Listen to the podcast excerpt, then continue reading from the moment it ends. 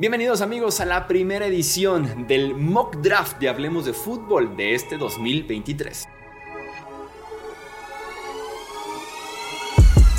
Hablemos de fútbol. Hablemos de fútbol. Noticias, análisis, opinión y debate de la NFL con el estilo de Hablemos de fútbol.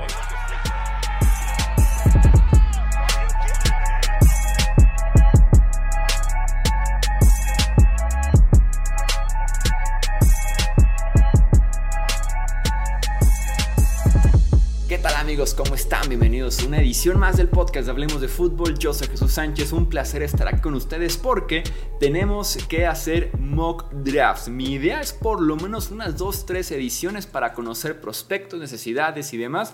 Y estoy muy bien acompañado para poder hacer justamente este mock draft 1.0. Me acompaña el buen Pete Domínguez para poder justamente hacer aquí los pronósticos de qué puede pasar la noche del jueves 27 de abril. Pete, amigo, ¿cómo estás? Bienvenido. ¿Cómo estás, Chuy? Un gusto volver a repetir este ejercicio. Si no estoy mal, lo hicimos el, el año pasado, ¿no? ¿A poco? ¿O no fue este? No, eh, yo pensé que nunca lo había hecho contigo. Yo, yo recuerdo que hicimos uno, pero no sé si fue este. O incluso. ¿sabes qué? ¿Será que esta fue tu primera aparición en el podcast? O sea, sí recuerdo que fue una que nada más estabas tú, pero no estoy seguro si fue eso. No, creo que más bien fue un ranking de corebacks. Ah, sí, es cierto, hicimos un ranking. Sí, sí, sí. Sí, Pero bueno, esto va a ser diferente, es más emocionante. El draft eh, es mi época favorita del año, o sea, de la NFL. A Ujú. pesar de que me gustan mucho los partidos y demás, tal, eh, la agencia libre, obviamente playoffs, Super Bowl, todo es muy emocionante. Personalmente me gusta mucho el draft porque siempre he dicho que es el equivalente de la Navidad en la NFL, cuando abres todos los regalos, juguetes nuevos, jugadores nuevos, próximas estrellas, y muchísimo cambia después del draft. Jugadores, franquicias, eh, coaches directivos, entonces eh, tenemos la oportunidad de jugar a hacer eso al menos un momento.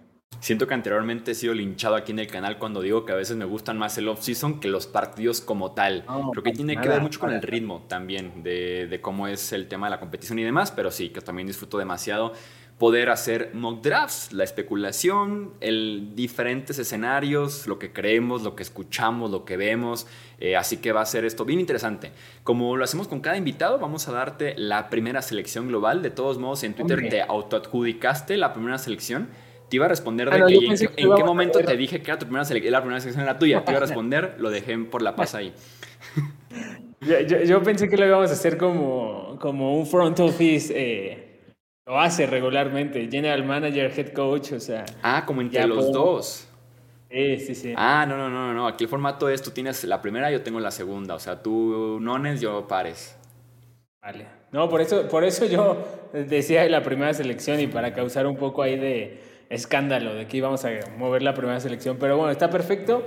Eh, ¿Cómo te gustaría hacerlo? Eh, con necesidad. Porque es- eso sí creo que es bien importante que lo entienda la gente a veces. Hay muchos mock drafts que hacemos, tú has hecho, yo he hecho, y en ocasiones lo hacemos se puede hacer de dos formas. Una, ¿qué es lo que nosotros haríamos en esa posición? Y dos, ¿qué es lo, creemos, lo que creemos que va a pasar? ¿no? Yo nunca es. hubiera tomado a Ezekiel Elliott, tú tampoco lo hubieras hecho, eh, pero Porque en los tenemos mock que drafts mencionar diario a Elliott en este podcast. seguramente lo hubiéramos hecho en el mock draft en aras de qué es lo que creemos que va a pasar. En qué es lo que nosotros haríamos, creo que tanto tú como yo coincidimos en que en ese eh, pick hubiera sido Jalen Ramsey la opción, ¿no? Entonces, ¿cuál es el, el approach en esta ocasión? Ok, el approach yo te propondría un 70% lo que creemos que va a pasar, lo que creemos que los equipos van a hacer y un 30% tu análisis. Perfecto. Para acercarnos un poquito a la realidad, aunque aquí es más, más que atinarle, queremos platicar de prospectos, necesidades, escenarios y demás. Y por cierto, se pueden hacer trades. Ah, muy bien. Sí, hacemos, hacemos trades. Y, y si es contigo, lo tienes que aceptar. Exactamente, sí, no, aquí es ponerse en plan jalador, pues. Y si antes de que pregunten, estoy usando PFF, pff.com, el simulador del draft para poder hacer justamente este mock draft. Tengo entendido que si no tienes PFF Premium te da una sola oportunidad de hacerlo y ya después te cobra. Si no, también tiene profootballnetwork.com una opción para hacer mock draft. No es tan buena como PFF, es lo que les puedo decir. Sobre todo en los Sí, cambios, mira. se pone muy mamón, ¿eh? Y te dice de que este cambio no, te lo permito. Y listo. Y, y adiós tu cambio, o sea, no lo puedes hacer. Y aquí sí lo puedes y lo malo de Pro Football, y lo malo de Pro Football Network es que tiene, eh, bueno, al menos en la parte de, apps de teléfonos, que supongo que la mayoría lo, hace así, este, está muy escondido la, la, forma de ver a los jugadores, entonces... Mm. con su setting, que la verdad no me parece el mejor, no sé quién sea su evaluador de talento, está muy predeterminado, pero bueno, vale, entonces y también mencionamos rápidamente que estamos en Twitch en vivo. Por ahí si leemos comentarios es porque estamos aquí en el chat también de Twitch. Ok, ahora sí ya, se acabaron los anuncios parroquiales. Llevamos cinco minutos de anuncios parroquiales. Va el primer pick con los Panthers, Pete. Primer pick. Eh, todo el, antes de, la, de estas últimas semanas apuntaba que podía ser CJ Stroud. Ah, se filtró por ahí el video de Josh McCown, coach de corebacks. Eh, que Frank Reich quería un jugador diferente, tal. No creo que eh, alguien pueda estar, no creo que Carolina esté en la situación de permitirse pasar el que en teoría es el mejor coreback del draft. A mí sí me parece por talento, no me parece que vaya a tener las habilidades físicas para tener una carrera larga en la NFL. No es lo que yo haría, es lo que creo que va a pasar y no por eso creo que sea una opción eh, errónea. Bryce Young, coreback de Alabama, ganador del Heisman eh, obviamente Carolina necesita un coreback, va a sufrir un poco ahí porque no tiene la, mayor de las armas. Se fue recientemente DJ Moore, que hubiera sido su mejor eh, entrenador. Y me parece muy interesante cómo va a adaptarse Frank Reich a, un coreback eh, en el que todo va a tener que girar en torno a él. Yo te cambiaría, fíjate, de Bryce Young, lo que mencionas, que no crees que tenga una carrera larga en la NFL, lo que por el tamaño, durabilidad y demás. Yo siento que Bryce Young, por la parte mental, sí puede ser un titular muy bueno en la liga. Por la parte de las herramientas y físico, no lo puedo ver como un top 5 de la posición en ningún momento. Sí como un titular que tú digas, es confiable, me sacó adelante este partido, me remontó en el cuarto cuarto y demás, más no esa de me va a convertir en coreback a la par de Boru, Mahomes y George Allen. No lo veo así, pero sí me gusta mucho como prospecto Ray Young. Me parece muy bueno. Y creo que si el tipo midiera, en lugar de 5, 10, 5, 11, midiera 6, 2, 6, 3, hablamos de que es un prospecto casi generacional. O sea, casi a la altura de los Trevor Lawrence, de los Joe Burrow. Casi. Eh, o sea, de lo que mencionas, que es un poco para que también conozcan un poco prospectos, juega muy parecido a... Algunos lo comparan con Drew Brees, a mí personalmente me, me recuerda mucho a Tony Romo, Joe Burrow, ¿no? Eh, este físico, pero con lo que decías, ¿no? Un físico sumamente endeble, no solamente el tamaño, también la corpulencia. Kyler es, no, es muy bajo, pero Kyler es, pues, tiene el tren inferior bastante fornido, ¿no? Eh, los brazos también, cuando ves a Bryce Young no te da esa, esa apariencia. Y yo por físico, no que se parezcan, pero por las dudas, me recuerda mucho el caso de Tua, ¿no? Y seguimos año 5 y no vemos claro. Ok, en el puesto número 2 los Houston Texans, hasta hace unos días decíamos coreback, coreback, ¿no? En el 1 y 2, pero cada vez empieza a haber más ruido de que no van por coreback, de que les gustaría más bien un defensivo o incluso hacer un cambio por esta selección. Creo que sí es real en ese sentido, porque si hay ruido, ya ni siquiera CJ Stroud es favorito en las apuestas para ser el pick número 2. Dejó de ser el pick número 1, también dejó de ser el pick número 2.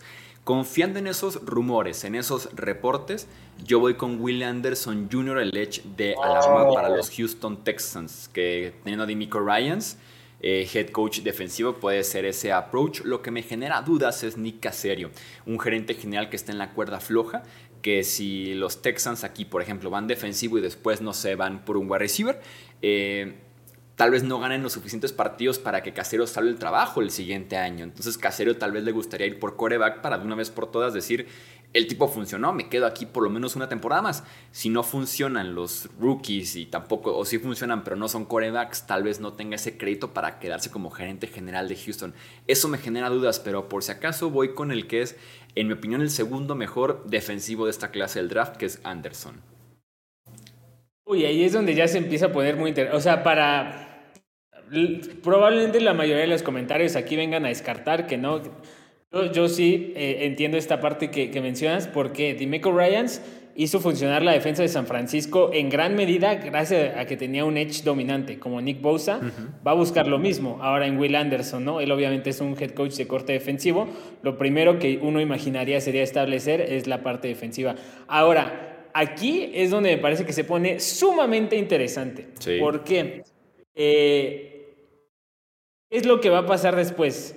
Bueno, ya nada más para cerrar el comentario que, mencionabas. Eh, Nick Cesario, había un rumor incluso de que después del draft él se iba a ir. Sí. Entonces eh, ya salió a desmentirlo él. Que él lo diga, a que lo diga el dueño es otra cosa. Eh, pero sí me parece que Houston es halladamente, y aunque es un equipo en reconstrucción, uno de los equipos con más en juego en este, en este draft. Sí, de acuerdo contigo, sobre todo porque tienen el pick número 2 y después tienen el pick número 2 en esta primera ronda. Eh, ok, tienes a Cardinals en el puesto número 3. Ahí es donde se me hace muy complicado. A mí, yo, yo tengo clarísimo, Cardinals va a buscar bajar. O sea, un jugador no les va a resolver el futuro inmediato. No necesitan eh, receptor, línea ofensiva, línea defensiva, corners, prácticamente necesitan todo. En este momento, por las razones que acabas de dar, a mí me haría muchísimo sentido que un equipo con tantas municiones en el draft como son los Texans subieran del 12 al 3 Uh. y ahí de repente se llevaron a el mejor pass rusher de la clase y al segundo mejor coreback. Tienen las municiones para hacerlo, ¿estás de Ajá, acuerdo? Sí, estoy de acuerdo contigo. Eh, ¿Quieres ejecutar ese cambio? No creo que me atreva a hacerlo porque, eh, o sea, yo lo tengo muy considerado, sin embargo creo que hay otros eh, equipos que van a pasar de esto y Ahí te va, porque que va a equipos posibles de cambio están los Colts, con que sea una sola posición con tal de asegurar a tu coreback. Eh, tal vez por ahí los Lions. Yo a los Raiders en otro mock draft los acabo de dar como equipo que sube del 7 al 3 por CJ Stroud. Por ahí en el 11 los Tennessee Titans. O si se vuelven locos, que vengan por ahí los Vikings desde el 23, que hay rumores por ahí de Kirk Cousins. Pero yo en el mock draft que acabo de hacer eh, puse a los Raiders subiendo al 3 por CJ Stroud, si te sirve de referencia. yo si voy a hacer un trade, si va a ser por CJ Stroud, pero van a ser los Titans. Eh, Los esto también tenemos los. Titans. Tenemos que tener en cuenta muchos factores. Malik Willis, me queda claro que para ellos no, no creo que lo vean como el, el futuro de la franquicia. Ryan Tannehill, su contrato es altamente, eh, digamos, renunciable después de este año. Hay un nexo. Hay, eh, en el draft funciona mucho las conexiones que tienes en la liga. Monty Osenford, el gerente general de los Cardinals, estuvo muchos años antes de tomar esta posición que recién eh, agarró ahora en marzo en, la, eh, en el front office de los Titans de Tennessee. Eh, hay conexiones ahí. Seguramente si Tennessee sube del 11 al 3, tendría que dar más de tres primeras elecciones a futuro y Cardinals en este momento quiere... eh, quiere un, un- puñado de, jugadores, ¿no? No solamente quiere eh, para este draft. Entonces haría ese cambio. Titans, Cardinals, se lleva a CJ Strauss. Sí, para Arizona sería lo ideal, ¿eh? Para ellos que necesitan todo básicamente en ese roster sería ideal. Y sí, por lo menos el precio sería muy parecido como el de Trey Lance, ¿no? Niners en ese momento sube del 11 al 3 me parece, aquí estamos, o del 9 al 3, aquí estamos hablando del 11 al 3, entonces sería muy parecido el precio por CJ Stroud. Ah, sí, no, y, y Ryan aparte Tannehill, tiene o sea- 36 años, o sea, ya está... Y aparte, sí, o sea, después de este año, 2023, eh, su contrato es tremendamente, o sea, ya el, el cortarlo eh, ya nada más significa, sé que suena mucho, pero no lo es, 9 millones de dólares en 2024, eh, o sea, ya es un jugador mucho más manejable, CJ Stroud puedes no echarlo de inmediato al, a, los, a los Leones, ¿no? Malik Willis puede ser un buen segundo coreback, o sea. Sí, o puedes ofrecer por allá Tannehill a San Francisco, por ejemplo, ya puedes jugar como que en esa parte ¿no? a los Falcons, que se reencuentra con su coordinador ofensivo, como que también empieza a ser, como dices tú, ya muy intercambiable en ese sentido. Eh, Ryan Tannehill. Ok, entonces tenemos en el puesto número 4 los Colts, que creo que irían de lleno por CJ Stroud en caso de que se les presentara. Aquí se lo gana su rival divisional, van a tener que verlo dos veces por temporada. En mi opinión, y ya hicimos el, pro- el podcast de los corebacks, me gusta mucho Anthony Richardson. Yo me siento confiado con lo que veo de Richardson. ¿no? Es el mejor atleta que hemos tenido en la historia en la posición de coreback en un draft. Lo que te suma corriendo, obviamente. Tiene un brazo para hacer cualquier pase. La mecánica de lanzamiento es la ideal porque es muy corto, es muy, es muy eh, en ese sentido no desperdicia ningún tipo de movimiento. Y la precisión no me parece un tema tan grave y aparte cae en las manos del tipo que se encargó parte del desarrollo de Jalen Hurts la temporada anterior. Entonces confío en que los Colts tienen que ir sí o sí por coreback y van por Richardson aquí en este mock draft. Creo que, va a ser una narrativa, o que es una narrativa que muchos de nosotros hemos adoptado, la comparación de Jalen Hurts contra, eh, con Anthony Richardson, pero creo que no está nada fuera de lugar. Aparte llegaría también a una... Eh, es una línea ofensiva eh, desprestigiada, pero antes de este año era una de las cinco mejores, ¿no? O sea, hay algo que Shane Steichen puede hacer por ella. Tiene buenos receptores, no son AJ Brown, no son Devonta Smith. Tiene un Jonathan Taylor, que es más que lo que era el establo de corredores de, de, Filadelfia. Entonces, yo también eh, acuerdo, eh, creo que podíamos ver una sorpresa porque al final comparten ciertas características. Will Levis también, o sea, al final es nada más cuestión de saber a quién tienen más alto ellos. Pero está clarísimo que Cole se lleva un coreback, ¿no? Si un gerente general se encarga de que Will Levis no sea el cuarto coreback de esta clase, tendremos un problema, ¿eh? Tendremos un problema y ese gerente general quiero ver cómo está de trabajo dentro de 12 meses. ¿eh? O sea, en, la referencia de que a ti Will Levis se te hace un muy buen prospecto. No, se me hace con muchísimas dudas. O sea, se me haría muy loco que Will Levis no sea el cuarto coreback. O sea, cualquier otro escenario en el que ah, no es el cuarto coreback tomado, eh, me aviento por la ventana. Tomando en cuenta los que están eh, eligiendo, sí, sí, sí, puedo coincidir contigo, creo que la ventana para Will Levis se abre a partir de, los Lions. Personalmente a mí me gusta mucho, ¿no? O sea, y, quizá yo quedé marcado como, como con las eh, relaciones y ex tóxicas, porque yo jamás confié en que Josh Allen pudiera desarrollarse como lo ha hecho, ¿no? Entonces, el ver a Will Levis, yo, yo no veo que, yo no digo que tenga el mismo brazo, misma velocidad, es una versión 2, ¿no? 2.0 de Josh Allen. Entonces, no sé, alguien ahí creo que pueda morder la anzuela. ¿Tienes a los Seahawks en el pick número 5? Seahawks, eh, me parece que entonces los ricos se hacen más ricos porque vienen de una generación del draft que fue fantástica, sin embargo tienen algunas necesidades, eh, pocas, pero hay una en específico que John Schneider le encanta cubrir y siempre han sido linieros defensivos, ¿no? En esta ocasión se aprovechan de que el pues el que a mi gusto, antes de que empezara todo este proceso, era el mejor prospecto, después salieron los temas extracancha, pero es algo que también le encanta adoptar a los Seahawks, ¿no? Eh, son como un centro de rehabilitación y normalmente les dan buenos resultados. Se eh, apiadan de las personas con cierto falta de, algo ahí. y, Jalen Carter les hace falta, ¿no? O sea, no es nada más un lujo, es una necesidad con un talento top.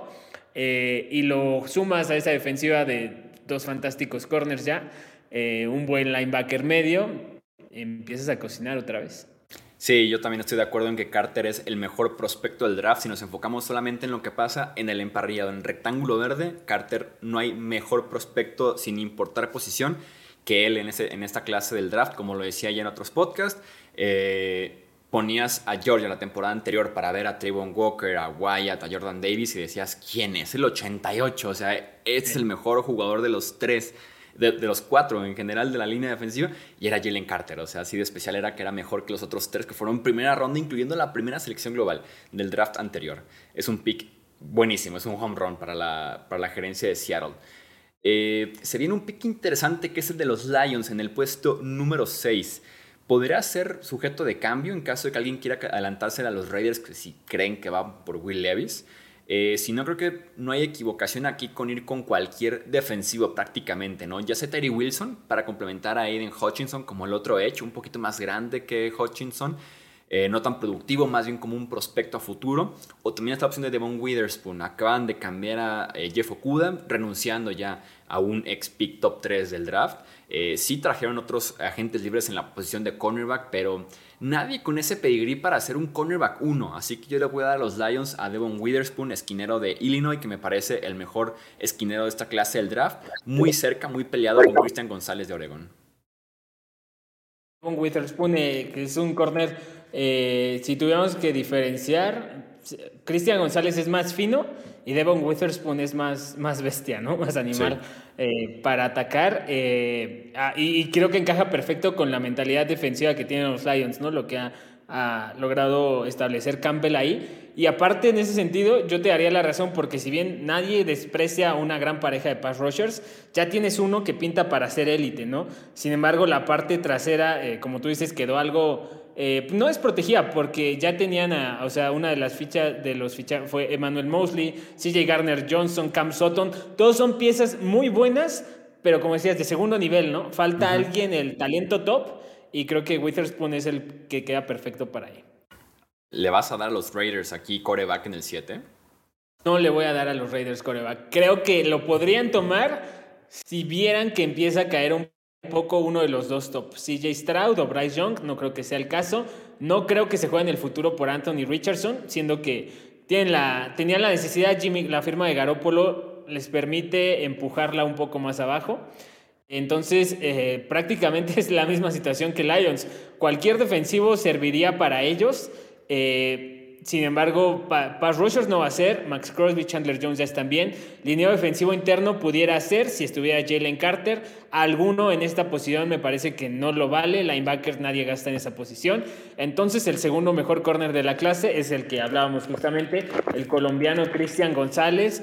A mi gusto, eh, entiendo que como jugador de NSA, NCAA fue mejor Witherspoon. Personalmente, lo que va a hacer traslado profesionales, creo que el mejor corner es Witherspoon, de Oregon. Sí, González, porque es muy largo, es alto, súper fluido de movimientos, a diferencia de Witherspoon, que es un tipo clavado en ser hombre a hombre en la cobertura, González es mucho más de hombre a hombre o también cobertura en zona, es mucho más versátil en ese aspecto y sí, el colombiano González es buenísimo también de la Universidad de Oregon. Eso nos deja en el pick número 8 los Atlanta Falcons. Eh, van a confiar en Desmond Reader, aquí al parecer está descartada la opción de eh, coreback. Se habla, hay rumores de Villan Robinson. Yo no lo haría. Ya saben lo que opino de los running backs, sobre todo en el top 10 del draft. Eh, creo que aquí no hay error con los Falcons si van defensiva. Si van defensiva a full, cualquier posición básicamente es necesidad. En esa defensiva de los Falcons, mejor la secundaria, enfocarse en el front seven. Creo que la opción podría ser Tyree Wilson para sumarle un pass rusher a ese exterior de la línea defensiva. Tienes en el centro a Grady Jarrett, que también ya está en sus últimos años con Falcons. Wilson te da la opción de jugar por dentro por fuera y va a ser un tipo grande que comande esa línea defensiva llegando al coreback. Estoy completamente de acuerdo. Aparte, en la, en creo que la mejor posición en este draft, sin lugar a dudas, son los corners. Se fueron los dos mejores en este escenario y tienes a un AJ Terrell, ¿no? Que, o sea, si bien él no puedes solventar todos tus problemas, eh, siempre está este, este balance que se trata de hacer a la hora de armar defensivas, ¿no? Quiero un pass rusher top y un corner top y ya después voy armando. Entonces, en eso eh, me parece que, como dices, no hay problema. Pero también creo que Villan Robinson puede ser una opción, sobre todo que Arthur Smith, eh, pues es admirador del juego terrestre, ¿no? Él fue el que prácticamente impulsó que Tennessee fuera Derrick Henryesco. A mí lo que me duele cuando los equipos que ya descifraron la opción de tener un running back de sexta o de séptima ronda o incluso undrafted que regresen como a la opción de ya descifraste el código de tener un running back súper barato en contrato y en valor del draft, que regreses a la opción del running back de primera. Me duele mucho eso por ejemplo pasó con Jacksonville que habían descifrado ya con James Robinson y de todos modos lo dejan de lado y van por Travis Etienne. Digo, salió bien, pero me gusta más cuando equipos que ya tienen el código listo de running back súper barato y confiable en ese sentido, comité y demás, vayan después por running back de renombre, como se ve el caso, pero creo que Robinson sí empieza a partir de aquí a ser opción real. Sí, sí, también coincido. Eh, para quien no creo que sea una opción real, son para los Bears, que tienen el pick número 9. A mi punto de vista, está clarísimo que los Bears van por el mejor línea ofensivo y ahí ya es un papel más de ver eh, cuál es el que ellos mejor valoran. ¿no? Personalmente, creo que no hay nadie que tenga un mejor tape que Broderick Jones. Eh, entiendo que hay, muchos gustos y demás. Personalmente yo elegiría a Broderick Jones, aparte creo que encaja perfecto porque él es más de juego terrestre que protección de pase y Chicago al parecer que hace algo mm, parecido a lo de Jalen Hurts, ¿no? O sea, aprovechar su dinamismo. Eh, sin embargo, yo creo... Uy, ya le decía a Broderick Jones. ¿Eh? Ya le decía a Broderick Jones. ¿No, ¿No va a ser tu pick? No, no, no, no, no va a ser Broderick Jones. Va a ser Paris Johnson. Paris Johnson porque creo que es el jugador que tiene más pedigree en todo esto. Eh, y creo que Ryan Pauls, la única impresión que me ha dado Ryan Pauls es que es un tipo que evalúa, digamos, muy acorde a la corriente, ¿no? Y en el sentir general, todos indican que Paris Johnson es el mejor tackle de, la, de la generación. No me lo parece, pero iría Paris Johnson de la Universidad de Ohio State, que es un gran, un gran tackle eh, y te ayuda a solidificar la, cualquiera de las dos posiciones. ¿no? Braxton Jones en el tackle izquierdo lo hizo bien el año pasado, pero eh, necesita una pareja. Ok, entonces vamos a hacer el recap porque ya, ya había puesto Roderick Jones. Última vez que lo hago me voy a esperar a que me digas cuál es la selección. Entonces, para ponerlo otra vez. Entonces es Bryce Young en el 1 teníamos, a Will Anderson en el 2. En el 3, con los Cardinals, tú les diste un trade por, con los Tennessee Titans, que subieron por CJ Stroud. Esto es un rica para la gente que va llegando. para la gente que va llegando, ok, ahora sí entonces los Tennessee Titans fueron por CJ Stroud. En el 4 le dimos a Anthony Richardson a los Colts, en el 5 a los Seahawks le dimos a Jalen Carter, Devon Witherspoon en el 6 con los Lions, en el 7 Christian González a los Raiders, en el 8 Tyree Wilson, a los Falcons y ahora siendo entonces en el 9 les das a Paris Johnson el tackle ofensivo de Ohio State. Yo estoy de acuerdo en que Johnson me parece el tackle más puro de esta clase, por ponerlo en palabras, ¿no? O sea, el que te imaginas jugando en la posición dentro de 10 años es Paris Johnson, porque Jones me parece muy buen tape con limitaciones en el sentido de que falta mucho por desarrollar. Y Skoronsky me parece es un mito que puede jugar tackle ofensivo. O sea, yo no voy a caer en ese sentido. Creo que va a ser guardia en la NFL y no amerita un pick número 9 de Skoronsky en esta clase del draft. Eh, a mí el único que yo opinaría completamente lo mismo que tú, lo único que me, genera esa duda es que Rashon Slater, sus medidas son bastante parecidas, ¿no? De Peter Skoronsky. Eh, bueno, quizá no, eh, algún valiente haya que se atreva a elegirlo como tackle, pero sí creo que el, más, o sea, el que tiene más experiencia, el más puro, o sea, el que está más acostumbrado, el que en teoría tiene eh, tamaño, velocidad, wingspan, o sea, todo Paris Johnson, ¿no?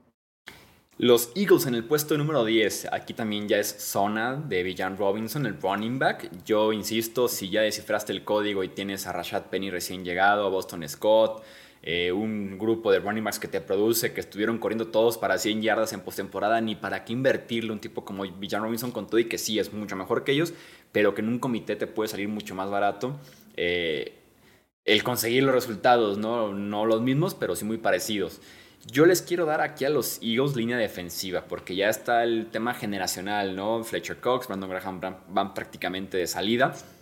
Está la opción de Lucas Van Ness, el Edge de Iowa, pero la opción de tener a dos tipos muy parecidos en ser atletas jugando de pass rushers como Jason Reddick y tener también a Nolan Smith, el Edge de Georgia, me atrae demasiado. Y si un equipo puede ser eh, cauteloso con Nolan Smith, paciente, desarrollarlo, darle cierto peso y poco a poco tomar ese potencial y convertirlo en producción, es Filadelfia, así que le voy a dar a Nolan Smith el edge de Georgia, como también hay por ahí en el chat ponían la opción de Smith para Philly. Nolan Smith creo que es el prospecto que más me polariza en todo el draft porque hemos visto muchísimos flashazos, ¿no? Muchísimos flashazos y el físico te indica que debería ser un pass rusher dominante, ¿no? O sea, no es tan potente, pero es súper escurridizo, tal. Eh, tiene un, primer paso muy bueno, pero la aceleración, o sea, el motor más bien, el motor para estar ahí constante, no lo ves. Eso es lo que me provoca. Y la bajísima producción, pero como dices, estará entrando en un sistema en el cual no tendría que no son necesarias 20 capturas al año de inmediato. ¿no? Y ya hay tamaño, ¿no? Como para que se encarguen en ese sentido los Fletcher Cox, los Jordan Davis, los Brandon Graham y dejar en ese sentido un poquito más libre a Smith. Lo con Smith también decepciona un poco que fue el prospecto número uno de high school en 2019. Llega a Georgia, cuatro años ahí, como que no termina de ser ese desarrollo, ¿no? Como bien lo mencionas. Tienes otra vez Arizona en el puesto número 11, por ese cambio que hiciste con Tennessee. Lo, voy a volver a cambiar. No, no es cierto. No lo voy a volver a cambiar. los Cardinals necesitan urgentemente eh, todo. Entonces, en esta ocasión, eh, déjame ver aquí mi, mi board. A los Cardinals les vamos a tener que dar. a Tyree Wilson hubiera sido mi opción. No está ya. Ah, e, es, es, muy complicado definirlo porque Monty Osenford es gerente general de primer año. Nunca hemos visto cuáles son sus decisiones. Jonathan Gannon es head coach de primer año, tampoco hemos visto sus decisiones. Sin embargo, asumo que van a querer eh, solidificar y proteger al activo que más van a extrañar en la primera parte de la temporada. Entonces van a ir por línea ofensiva. Eh, el contrato de, de Kelvin Bichum es solamente por un año, su tackle derecho, entonces ahí tendrán esa opción creo que pudiera ser aquí Broderick Jones de Georgia. Mi tackle favorito, eh, sin querer queriendo, se lo llevarían los Cardinals a Broderick Jones. Broderick Jones, ya para cuando regrese Kyler Murray, si es que en algún punto regrese y vuelve a jugar para Arizona, eh, que tengo mis dudas. Mis dudas de Kyler Murray jugando ahí. Tengo mis dudas de que este año tal vez vayan 0-8 cuando Kyler ya esté sano y diga mejor me espero el siguiente año y que en la primera selección del siguiente draft vayan por Caleb Williams y camina a Kyler Murray. Williams? Que le hagan un Josh Rosen. Que le hagan un Josh Rosen. Hay una teoría muy grande al respecto, sí. El tema para mí que lo hace complicadísimo es su contrato, ¿no? O sea, literal necesitas que alguien diga, ok, me llevo el contrato, ¿no? Eh, no necesitarías casi que te pague nada, más que se lleven el contrato, pero sí, Caleb Williams, Sí, desde ahorita. Caleb Williams, a cualquiera de estos corebacks, les da tres vueltas. Sí, yo eh, en tu caso hubiera ido con Lucas Van Ness para reforzar la línea defensiva de, de Arizona que perdió a JJ Watt, que fue tal vez su mejor liniero defensivo, y también perdió a, ah, ¿cómo se llama? Zakalen, que fue el segundo liniero defensivo de esa, de esa franquicia. Sí, sí. Entonces les hubiera dado tal vez a Lucas Van Ness, que se parece un poco como esa defensiva en grande, que juega por dentro, que juega por fuera.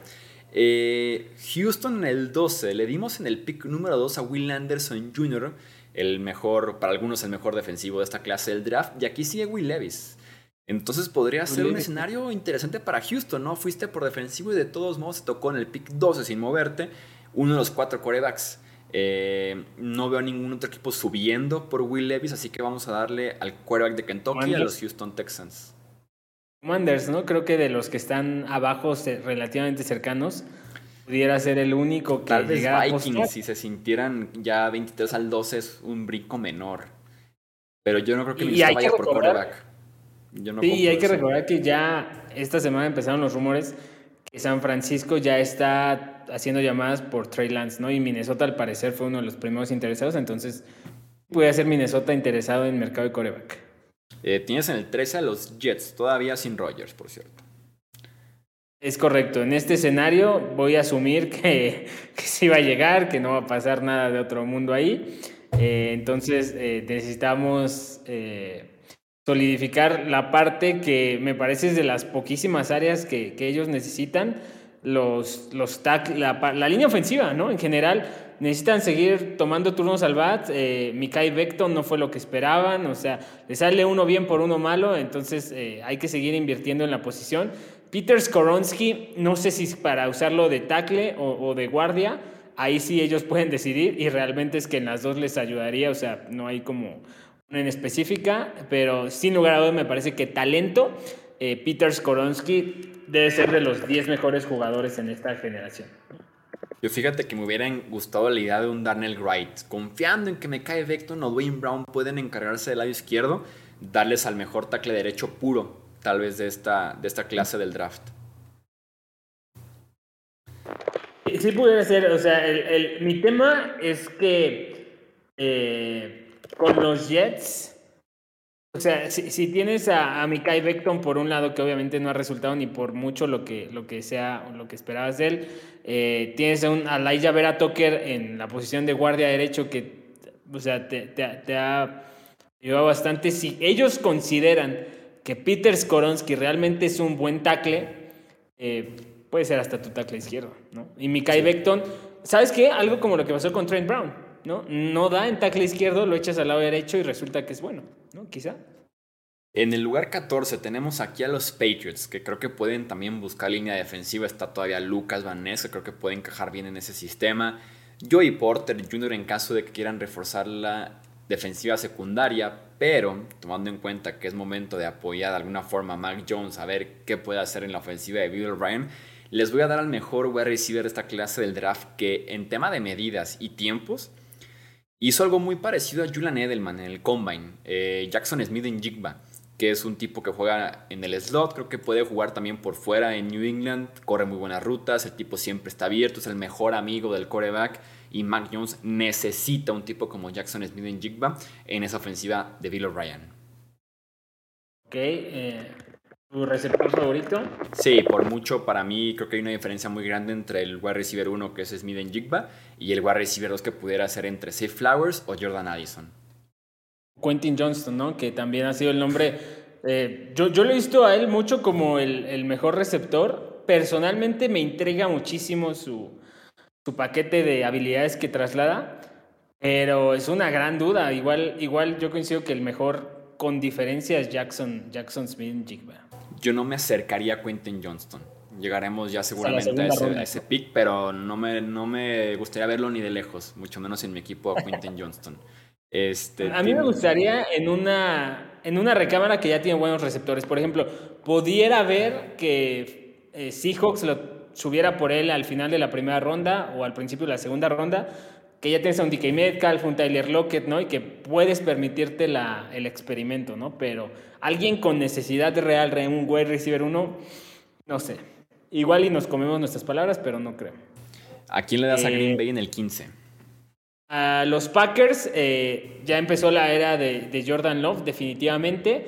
Eh, hay un hueco importante en la posición del tackle derecho, y entonces ahorita el que mencionabas, Darnell Wright, que efectivamente también coincido, puede ser el mejor, bueno, es el mejor tackle derecho. Les cae como un regalo del cielo para ellos, para proteger al que ahora esperan ellos sea su tercer coreback salón de la fama. Ok, entonces Darnell Wright a los Green Bay Packers, el tackle derecho de Tennessee. Tenemos en el 16 a los Washington Commanders. Eh, van a confiar en Sam Howell, de todos modos no hay ningún coreback aquí. Ah, ¿Qué podrán hacer? La línea defensiva sigue siendo lo mejor que tienen estos eh, Commanders. Me hubiera gustado invertir en esa línea ofensiva. Siento que ya el brinco al siguiente tackle ofensivo ya es importante.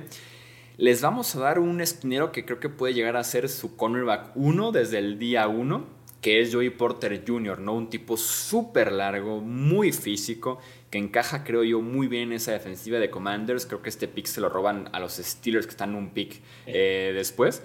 Eh, pero sí vamos a darles a Porter Jr., el esquinero de Penn State, a los Commanders. Porter Jr., sí, la verdad, era justo el que estaba en el, en el card en este caso. Eh, hablando de Steelers, tienen unas necesidades extremadamente marcadas, ¿no? O sea, lo bueno para, para Steelers es que llega clarísimo sabiendo qué necesita. Eh, línea defensiva, porque están empezando a envejecer, sobre todo en la parte interna. Sobre todo, creo que están a la par, línea ofensiva y cornerback. En esta ocasión, como dices, el, digamos, la bajada de nivel en cuanto a la línea ofensiva ya es considerable. En corners, creo que con lo que acabas de hacer también, eh, hay gente que sugiere que Brian Branch puede ser más nickelback, un safety. Sí. Eh, creo que lo que representa Brian Branch es que te da otra presencia en el backend, ¿no? O sea, como Minka Fitzpatrick. Eh, finalmente fueron por un Patrick Peterson, que obviamente a sus 39 años, casi 40, no es la mejor opción. Pero Considerando los corners, mi siguiente mejor será Deontay Banks, que me parece un jugador buenísimo, pero quizá no en esta posición, entonces eh, a Branch. Brian Branch, ok, el safety que sí juega mucho más en el slot que, que, en la posición de safety creo que también puede llegar a ser titular desde el día uno con Pittsburgh en esa posición de slot cornerback. Y aparte cuando tienes éxito como Minka Fitzpatrick, safety de Alabama, puedes hacer lo mismo en posición y universidad como tienes ya un éxito, ¿no? Como tienes ya un presente tan, tan bueno como lo fue Fitzpatrick, con todo y que no fue tomado por ellos, que fue tomado por Dolphins. Y llegó en un cambio contigo. Correcto. Ok, tenemos en el 18 a los Lions. Aquí va mi jugador favorito, jugador ofensivo favorito de esta clase del draft, que es Dalton Kincaid. Cambiaron a TJ Hawkinson a Vikings la temporada anterior, aún así fue ofensiva top 5. Jared Goff es un coreback top 5 de la conferencia nacional. Estamos empujando esa narrativa aquí muy fuerte. Y con Dalton Kincaid, que es, en mi opinión, el mejor tight end de esa clase del draft, pueden hacer maravillas, es lo que hace falta en esa ofensiva actualmente. Así que Dalton Kincaid, vas para Detroit. Dalton Kincaid, ya me está dando miedo Chuy porque, o sea, en el tape queda clarísimo que es la mezcla de la, la reencarnación de Travis Kelsey. Sí. O sea, tipo súper ágil, eh, fluido, veloz, eh, inteligente, segundos movimientos. Es muy bueno para ser verdad, pero ojalá sea el caso. Ojalá sea el caso. 19 Tampa Bay lo tienes. 19 Buccaneers. Aquí creo que si fuera el escenario, que es sumamente posible, en el que Texans en la posición número 12 decidiera pasar de, Will Levis, creo que los Buccaneers podrían tomar un, dardo literal para, para, ver si Will Levis lo pueden desarrollar. Creo que no le iría bien, pero que ellos lo podrían hacer. Eh, necesitan línea ofensiva. Eh, en la posición de safety también quedó algo desprotegida. Sin embargo, la línea defensiva que hace un par de años les dio un, Super Bowl ha empezado a envejecer. En este caso en particular, creo que una ganga, o sea, y creo que no es una necesidad per se, pero es una ganga. Lucas Vanessa está disponible y no veo un escenario en el cual eh, un, eh, un head coach de tendencia defensiva está tan apegado a los pass rushers, lo permitía dejar pasar, ¿no? Porque aparte no tiene la presión, sería tu tercer rusher titular eh, puede madurar y, o sea, es un robo Lucas Vanessa en esta posición. Sí, más porque no ha terminado de, de desarrollarse, ah, ¿cómo se llama este pass rusher de primera ronda? ¿Cómo? Repertorio, ¿no? De movimientos. No, desarrollarse este pass rusher de primera ronda que tomó Tampa Bay hace como dos drafts.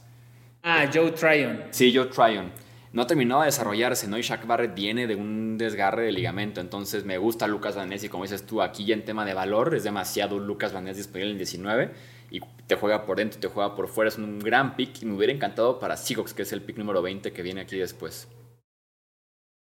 Ok, entonces Seattle, segunda selección en este draft, la primera fue... Les dimos a Jalen Carter. Les dimos a Jalen Carter me hubiera encantado meter ahí a Lucas Vanessa y tienes dos primeras rondas en la línea defensiva. ¿Quién pudiera tal vez subir? También podría ser opción. ¿Quién le quisiera ganar, por ejemplo, a los Chargers? A Villan Robinson, ¿no? Que es el pick 21. Creo que podría ser aquí una consideración. o también ver las necesidades que tiene, ¿no? O sea, Seahawks, eh, línea defensiva que ya la cubrió. Tal vez Miles Murphy pudiera ser jugando por fuera. Jalen Carter es más de jugar por dentro, obviamente. Eh, ahí te va, voy a hacer un cambio. Ok, a ver. Voy a traer desde el puesto 28 a los Cincinnati Bengals eh. que vienen por Villan Robinson. Vamos a traer desde el 28 a los Bengals por Villan Robinson. Wow, ese sería un blockbuster trade. También podría ser opción Dallas, pero aquí se lo vamos a dar a los Cincinnati Bengals. Aquí están los Cincinnati Bengals al número 28 vamos a forzar este, este cambio porque van a venir por Villan Robinson y ya de una vez por todas o cortar o cambiar a Joe Mixon. Sí, que yo creo que todo pinta para que sea cortado, ¿no? El contrato, los acentos cancha y de repente tienes... ¿Qué te gusta? De las últimas cuatro generaciones de draft a tres los que te gusta que sean 15 mejores jugadores o prospectos de las últimas tres, Joe Burrow, Jamar Chase y Villan Robinson. Es un gran punto, ¿eh? Es un gran, gran punto. Y claro que ha pegado a los otros dos, ¿verdad? Entonces vas a seguir la línea de draftear talento puro, como Robinson. Exactamente. Y aparte creo que es de los poquísimos equipos que puede justificar una selección de corredor en primera ronda. Sí, claro, se pueden dar ese lujo. Ese fue Villan Robinson a los Chargers. Eh, estaban amenazados por la posible salida de Austin Eckler. Sin embargo, lo que le surge, o sea, pero como, como nada en el mundo, es velocidad. Mike Williams te da profundidad, pero no es veloz. Keenan Allen es el eh, jugador de 31 años más viejo que ha existido en la NFL. Entonces, el jugador que a mi gusto me recuerda muchísimo a, a Brandon Cooks y que eso es exactamente lo que necesitan aquí. Eh, es Perdón, Safe Flowers. Safe Flowers, ok. Ah, Jordan Addison está en, en competencia para, este, para hacer el pick aquí. Personalmente creo que Safe Flowers es un tercer receptor de perlas. Fíjate que hay una historia muy interesante con los Chargers y Jordan Addison. Eh, originalmente Addison estaba comprometido con la Universidad de Maryland eh, por cierto coach de wide receiver que tenía Maryland, ¿no? Ese coach se cambia a Pitt antes de que inicie la carrera de Addison en, Maryland y se sale de Maryland, o sea, no se compromete con Maryland y se va a Pitt y finalmente entra a Pitt. Ese mismo coach de wide receivers se va a USC. ¿Y a dónde va Jordan Addison en su última temporada en NCAA? A USC. Y ahora ese coach es el coach de wide receivers de los Chargers. Entonces por ahí ha sido como que ha estado siguiendo mucho ese coach. No me sorprendería que fuera Addison en ese sentido. Pero sí, Flowers complementa muy bien lo que tienes ya con Allen y con Mike Williams, que es velocidad pura, o sea, velocidad de verdad, ¿no? Un tipo que va... Creo que ninguno de los dos está mal, ¿no? Literal ya es este de, de cada quien. Eh, yo personalmente no puedo dejar de ver a Safe Flowers y acordarme que es un, un Brandon Cooks en potencia, ¿no? Entonces, aparte, eh, no, lo, no lo avientas al, al ruedo inmediato, ¿no? Te podía jugar en el slot profundo, o sea. me cualquiera de las dos. Me recuerdo un poco a Antonio Brown, muy ligeramente, por lo que consigue después de la recepción. Es, es eso, ¿no? Te puede jugar el rol de Kean Allen post recepción o eh, Mike Williams en otro concepto, ensanchar el campo, pero la velocidad que tanto le urge a Chargers. En el 22 los Ravens. Está la opción de un wide receiver en caso de que quieran seguir ayudando a Lamar en caso de que Lamar sea el wide receiver porque seamos sinceros, Odell Beckham no va a sumar mucho. No se espera que se sume mucho la próxima temporada con Odell Beckham, pero si fuiste por un tipo que le pagaste 15 millones anuales, no esperarías de todos modos meter una primera ronda a la posición, ¿no? Como que dices, ahí estoy ligeramente bien, por lo menos durante el futuro muy, muy, muy cercano. Creo que podría ser cornerback con Dionte Banks, que es un tipo muy largo, muy físico. Se llenó de castigos la temporada anterior, fueron ocho castigos que tuvo Dionte Banks, que es muy al estilo de los Ravens también en ese sentido, ¿no? Cornerbacks largos que van por el, el wide receiver en cuanto inicie la jugada y también van por el oboe. Así que les voy a dar a Dionte Banks, el esquinero que se queda en casa de Maryland. E, exactamente, cubre muchísimas eh, elementos de la lista que le gustan a los defensivos de, de, de Baltimore yo cuando estaba viendo su tape me, me parecía mucho el estilo de JC Jackson antes de que, antes de que fuera malo. Eh, y aparte, eh, no tiene la necesidad de ser el corner uno, ¿no? De inmediato. O sea, es. En, crece, está rodeado de jugadores de experiencia, entonces no, no, no tienes mayor problema. Deontay Banks se fue. Ok, llegó el momento de los Vikings. Eh, me parece que también tienen necesidad en corner. wide receiver, yo personalmente creo que sí es una necesidad importante después de la salida de, Adam Thielen. Y creo que entendiendo que, que Justin Jefferson te cubre muchísimo, eh, nadie está cegado a eso. TJ Hawkinson también te ayuda bastante. Creo que aquí se pudiera ser el, el punto en el que Jordan Addison se pueda ir. Ok, yo estoy de acuerdo contigo porque sí, o sea, tienes Jefferson y KJ Osborne, hace falta un tercer wide receiver o un segundo wide receiver para que Osborne sea el número 3, como lo era, ¿no? En ese rol que funcionó bien, creo yo, Osborne, pero sí, me gusta eso a los Vikings aquí. Eso nos deja a los Jaguars en el 24. Hmm. Hmm. Pudiera ser el siguiente tackle ofensivo que es Anton Harrison en caso de que quieras cubrir esa baja de Jawan Taylor y seguir cuidando al presente y futuro de la franquicia de la liga que es Trevor Lawrence. O podría ser línea defensiva, ¿no? Creo que podrías sumarle a ese pass rush que tienes con Josh Allen, ya sea un Ryan Brees o un Clay Kenzie por dentro, un Miles Murphy que sigue disponible por ahí, el Edge de Clemson. Hmm. Otro wide receiver con Quentin Johnston aunque va regresando Calvin Ridley ahora sí de suspensión. Les voy a dar ataque ofensivo. Yo creo que la, parte de receptores está muy bien cubierta, discretamente está muy bien cubierta, ¿no? En Jacksonville. Sí, eso sí. No, y tienen aparte la inversión fuerte ya, ya, hecha ahí, ¿no? Eh, les voy a dar a Anton Harrison el tackle ofensivo de Oklahoma. Como para jugar del lado derecho de la línea, cubriendo el puesto que dejó libre Jawan Taylor, que se fue en la agencia libre a los Chiefs. Así que Anton Harrison entra en la primera ronda con los Jaguars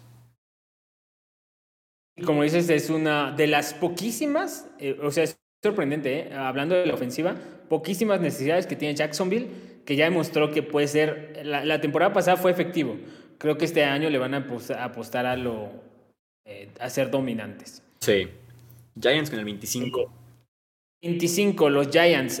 obviamente necesitan wide receiver. En este escenario, personalmente creo que, uff, no sé si ellos fueran a caer en la trampa de Quentin Johnston. Eh, personalmente no creo que lo hagan, me parece una franquicia inteligente.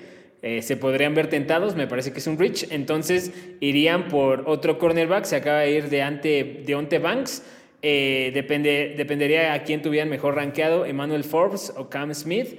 Personalmente me gusta más Forbes, aparte creo que se adapta bien al, al, sistema defensivo que tienen ahí, entonces Emmanuel Forbes, otro corner que se va en primera ronda. Sí, Giants tiene una necesidad gigantesca en cornerback, se notó durante la temporada en playoffs también, y se diga sí sería lo ideal, ¿no? Que les cayera por acá Dionte Banks. Yo fíjate que en tu posición sí hubiera ido con Quinton Johnston. Creo que hace falta, obviamente, wide receiver en ese, en ese roster. Y si hay un coach que puede tal vez explotar a Johnston con creatividad, con ponerle el balón en las manos y que haga el resto en reversible, en pase pantalla, en un slant o lo que sea, podría ser Ryan Dable con los Giants, ¿no? Es un tipo muy parecido tal vez a Gabriel Davis como perfil de wide receiver. Yo le hubiera dado a Johnston como el prospecto a ver si Brian Dable con su magia lo puede convertir en un buen wide receiver. Sí, puede ser, no sé si esté... Eh, es que realmente no, acabo de entender cuál es el, ataque aéreo de, Giants, ¿no? O sea, me parece que la temporada pasada no se puede tener como... O sea, es, o sea no, no sé si, si quiera replicar algo como lo de como lo de Bills, ¿no? Un jugador más de profundidad o after catch, que como dices, ¿no? Quiera eh, emular un poco lo, que hace San Francisco, ¿no? Después de la recepción. Eh, pero mi punto era justamente lo que decías al principio. La ofensiva salió adelante. La defensiva te costó los playoffs. Sí. O sea, y al final Brian Dable, si él pudo hacer que Daniel Jones se vea como un coreback top 15 o top 10 en algunos momentos, eh, con la ofensiva me deja tranquilo que puede hacer lo que sea, ¿no? Un receptor en segunda ronda, tercera. Sin embargo, en la parte defensiva creo que es donde sí necesita más talento. Cowboys en el 26, lo tengo clarísimo, Michael Mayer, el tight end de Notre Dame. Eh, hace falta, obviamente, la posición de tight end de Jaunia Dalton Schultz en la agencia libre. Eh, y Michael Mayer cumple con el requisito que quiere Mike McCarthy, que es correr el ovoide, porque es muy bueno bloqueando. Es, tal vez es el tight end más completo de esta clase del draft, el que mejor combina el bloqueo y también lo que hace por recepción. Así que Michael Mayer me parece un pick cantadísimo para Dallas en caso de que no vayan por Villan Robinson si no está disponible el running back de Texas. Ok, me gusta, me gusta porque eh, con todo lo que se podía pensar no es un lujo, ¿no? O sea, más allá de, de CD Lamb, me parece que tienes muy pocos jugadores que puedan eh, imprimir miedo en las defensivas rivales, ¿no? Siendo la ofensiva aérea de los Cowboys. Los Bills eh, tienen muy pocas necesidades. linebacker es una de ellas. Me gusta creer que son una franquicia inteligente, que no van a cometer el error de ir por un linebacker medio en primera ronda. Eh, siendo que lo pueden cubrir después. Tackle defensivo, eh, uno de mis jugadores favoritos está disponible, que es Kalai Kansi. Sin embargo, ellos han demostrado muchísimo. Brian Brees también está ahí. Creo que él pudiera ser la opción, Brian Brees. Sin embargo, eh, Gabe Davis, pues obviamente ya dejó claro que es un jugador sumamente intermitente. Stephon Diggs en 2004, su, su salario se va por las nubes. Creo que son 25 millones de dólares. Y aparte ya va a tener 32 años. Todo esto me invita a pensar, mismo caso, si hay, hay pocos equipos que se pueden permitir el lujo de un receptor con dudas, porque están muy bien cubiertos con su primera arma. Creo que los Bills es uno de ellos los que se pueden permitir. Quentin Johnson creo que sería una buena apuesta para ver si se desarrolla ahí. Sí, si alguien se puede dar este lujo, como dices tú, son los Buffalo Bills, exactamente. Ok, entonces regresamos con Seahawks, que están aquí en el 28 porque es un cambio. Eh, en el 20 con los Cincinnati Bengals ya fueron por Jalen Carter, el tackle defensivo de Georgia. Por ahí en el 20 mencionaba a Miles Murphy, ¿no? que sigue aquí disponible, el Edge de Clemson. Eh, creo que tienen que invertir en esa línea defensiva. Ya fueron por tackle defensivo, creo que pueden ir ahora por defensive end con Miles Murphy, que me parece el mejor disponible eh, actualmente. Por ahí pudiera ser un guardia con los Irish Torrens en caso que quieras potencializar a Gino Smith, ese juego terrestre. Me parece un poquito temprano para ir por Torrens a esas alturas. Tal vez hicieran un cambio para al principio de la segunda ronda, ahora sí buscar a Torrens. Pero voy con Miles Murphy, el Edge de Clemson para Seahawks. Me gusta muchísimo. Aparte, creo que es una. Eh, una situación en la que le gusta estar a John Snyder. Eh, jugadores pass rushers eh, con físico, sin el repertorio bien definido, con mucho talento bruto, ¿no? Eso fue Michael Bennett y acabó siendo un jugador legendario de Seahawks. Creo que aquí lo pueden replicar. Eh, los Saints necesitan un receptor. No puedes vivir de Chris Olave. Yo personalmente ya no confío nada en Michael Thomas. Complicado. Pero en esta ocasión ya se fueron los mejores y creo que hay una diferencia significativa. Entonces, por tanto, va a ser un back-to-back de Clemson. Jugadores de Clemson también necesitan hacer más sólida la, la línea defensiva interior. Brian Brees, el tercer tackle, eh, el mejor tercer tackle de la generación, a mi gusto, se va para los sí. Sí, sobre todo también el más completo en tema de tamaño, en tema de ofrecerte juego por tierra, juego aéreo. Eh, es muy bueno Brian Brees, sobre todo en 2021, o también con rivales malos, Brian Brees destacó. Después se enfrentó a los buenos de la ACC y no aparecía del todo. Eh, tenemos a Philly en el puesto 30, les dimos a Nolan Smith en la posición número 10, el Edge de Georgia. ¿Tienen ya tamaño en tackle defensivo? ¿Pudieran buscar a alguien un poco más elusivo como Kalaya Kensi, por ejemplo? Es un perfil que no tienen, ¿no? Más bien tienen el tipo de tackle defensivo gigantesco. Sería sumarle ya creo demasiado a ese grupo de línea defensiva teniendo tal vez otras necesidades.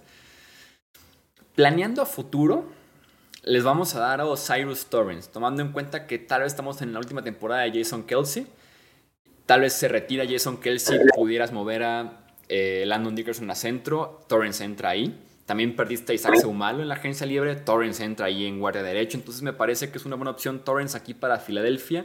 Creo que va a ser un poquito alto para Torrens, me parece más perfecto de segunda ronda, pero necesidad creo que lo cubre a la perfección Torrens aquí.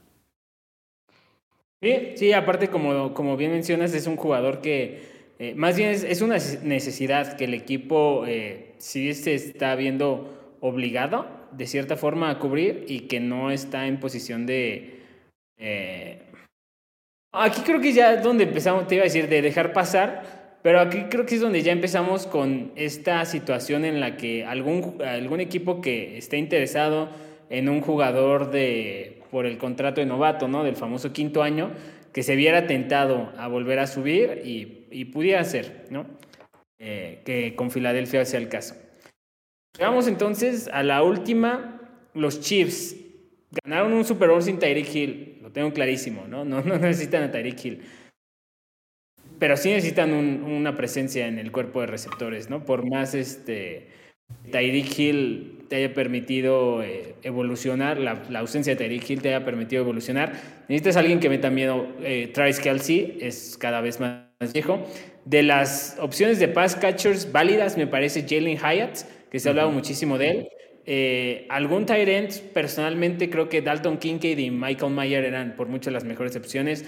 Darnell Washington me gusta el tamaño, no la, no la forma en que se mueve. Luke Musgrave me gusta, pero no sé si para ser de, primera selección. Entonces creo que un pass rusher volvería a ser la opción. Siguen sin encontrar ese jugador que ejerza presión a los corebacks, aparte de, Chris Jones. Keon White de Georgia Tech es un jugador eh, que me parece sumamente underrated, que no se ha hablado demasiado de él eh, y que obviamente llegará a un equipo sin la necesidad urgente de que si no produces, el equipo se va al traste, ¿no? O sea, es un equipo campeón de Super Bowl, tienes a un Chris Jones, eh, tiene Keon White al menos un motor, ¿no? Que te ayuda a pensar que en principio sería lo básico que necesitaría para poder eh, tener un buen primer año. Eh, lo juntas con Laftis y de repente ya tienes dos prospectos interesantes. Ok, entonces Keon White de Georgia Tech para cerrar con esta primera ronda. A mí no me hubiera tal vez disgustado con los Chiefs la opción de Kenzie, el tackle defensivo de Pitt, como para acompañar a Chris Jones y los dos llegando al coreback uno tras otro. Tal vez como para presionar en ese sentido por el centro de la línea defensiva, pero creo que también tienen que ir defensiva. Yo tal vez si hubiera jalado el gatillo con el wide receiver de Tennessee Wyatt, ¿eh? Hyatt? Sí, tal vez sí, porque es velocidad pura, es estirar el campo, que es lo que no tenías sin Tyreek Hill, obviamente, y que tampoco te ofrece ni Kadarius Stoney, ni Sky Moore, ni lo que sea que tengas en wide receiver, ¿no? Que venga también este año, que se sume. Eh, tal vez sí, por el simple aspecto de recuperar esa verticalidad, hubiera ido con Jalen White.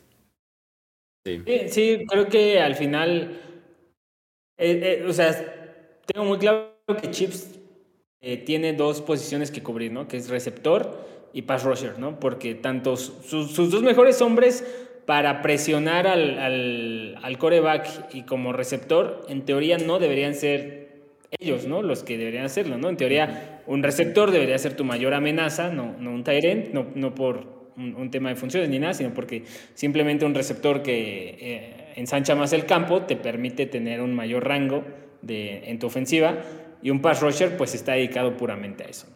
Vamos, muy bien, muy bien. Pues entonces vamos a dejar hasta aquí este mock draft 1.0. Que nos digan en comentarios qué opinan, que nos digan en las redes de su equipo que estuvo aquí presente en el mock draft, si bancan la selección o si les gustaría alguna otra opción.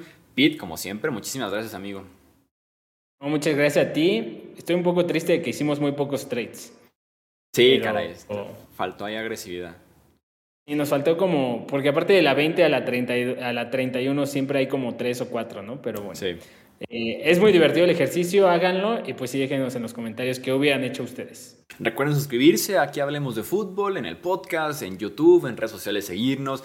Recordarles anuncio parroquial oficialmente, ya lo anunciamos, también lo digo aquí en el podcast, tendremos transmisión en vivo como lo hemos hecho los últimos 5 o 6 drafts en el canal principal de Hablemos de Fútbol, donde hay noticiero todos los días, ahí va a ser transmisión del draft y también en el Twitch, twitch.tv diagonal Hablemos de Fútbol, transmisión en vivo el jueves 27 a partir de las 6 de la tarde, que inicia la primera ronda del draft analizando en vivo y en directo cada una de las selecciones, intercambios, eh, quién lo hizo bien, quién lo hizo mal, calificaciones y mucho, pero mucho más. Esto es Hablemos de Fútbol a nombre de Pete Domínguez, yo soy Jesús Sánchez, hasta la próxima. Gracias por escuchar el podcast de Hablemos de Fútbol. Para más, no olvides seguirnos en redes sociales y visitar hablemosdefutbol.com.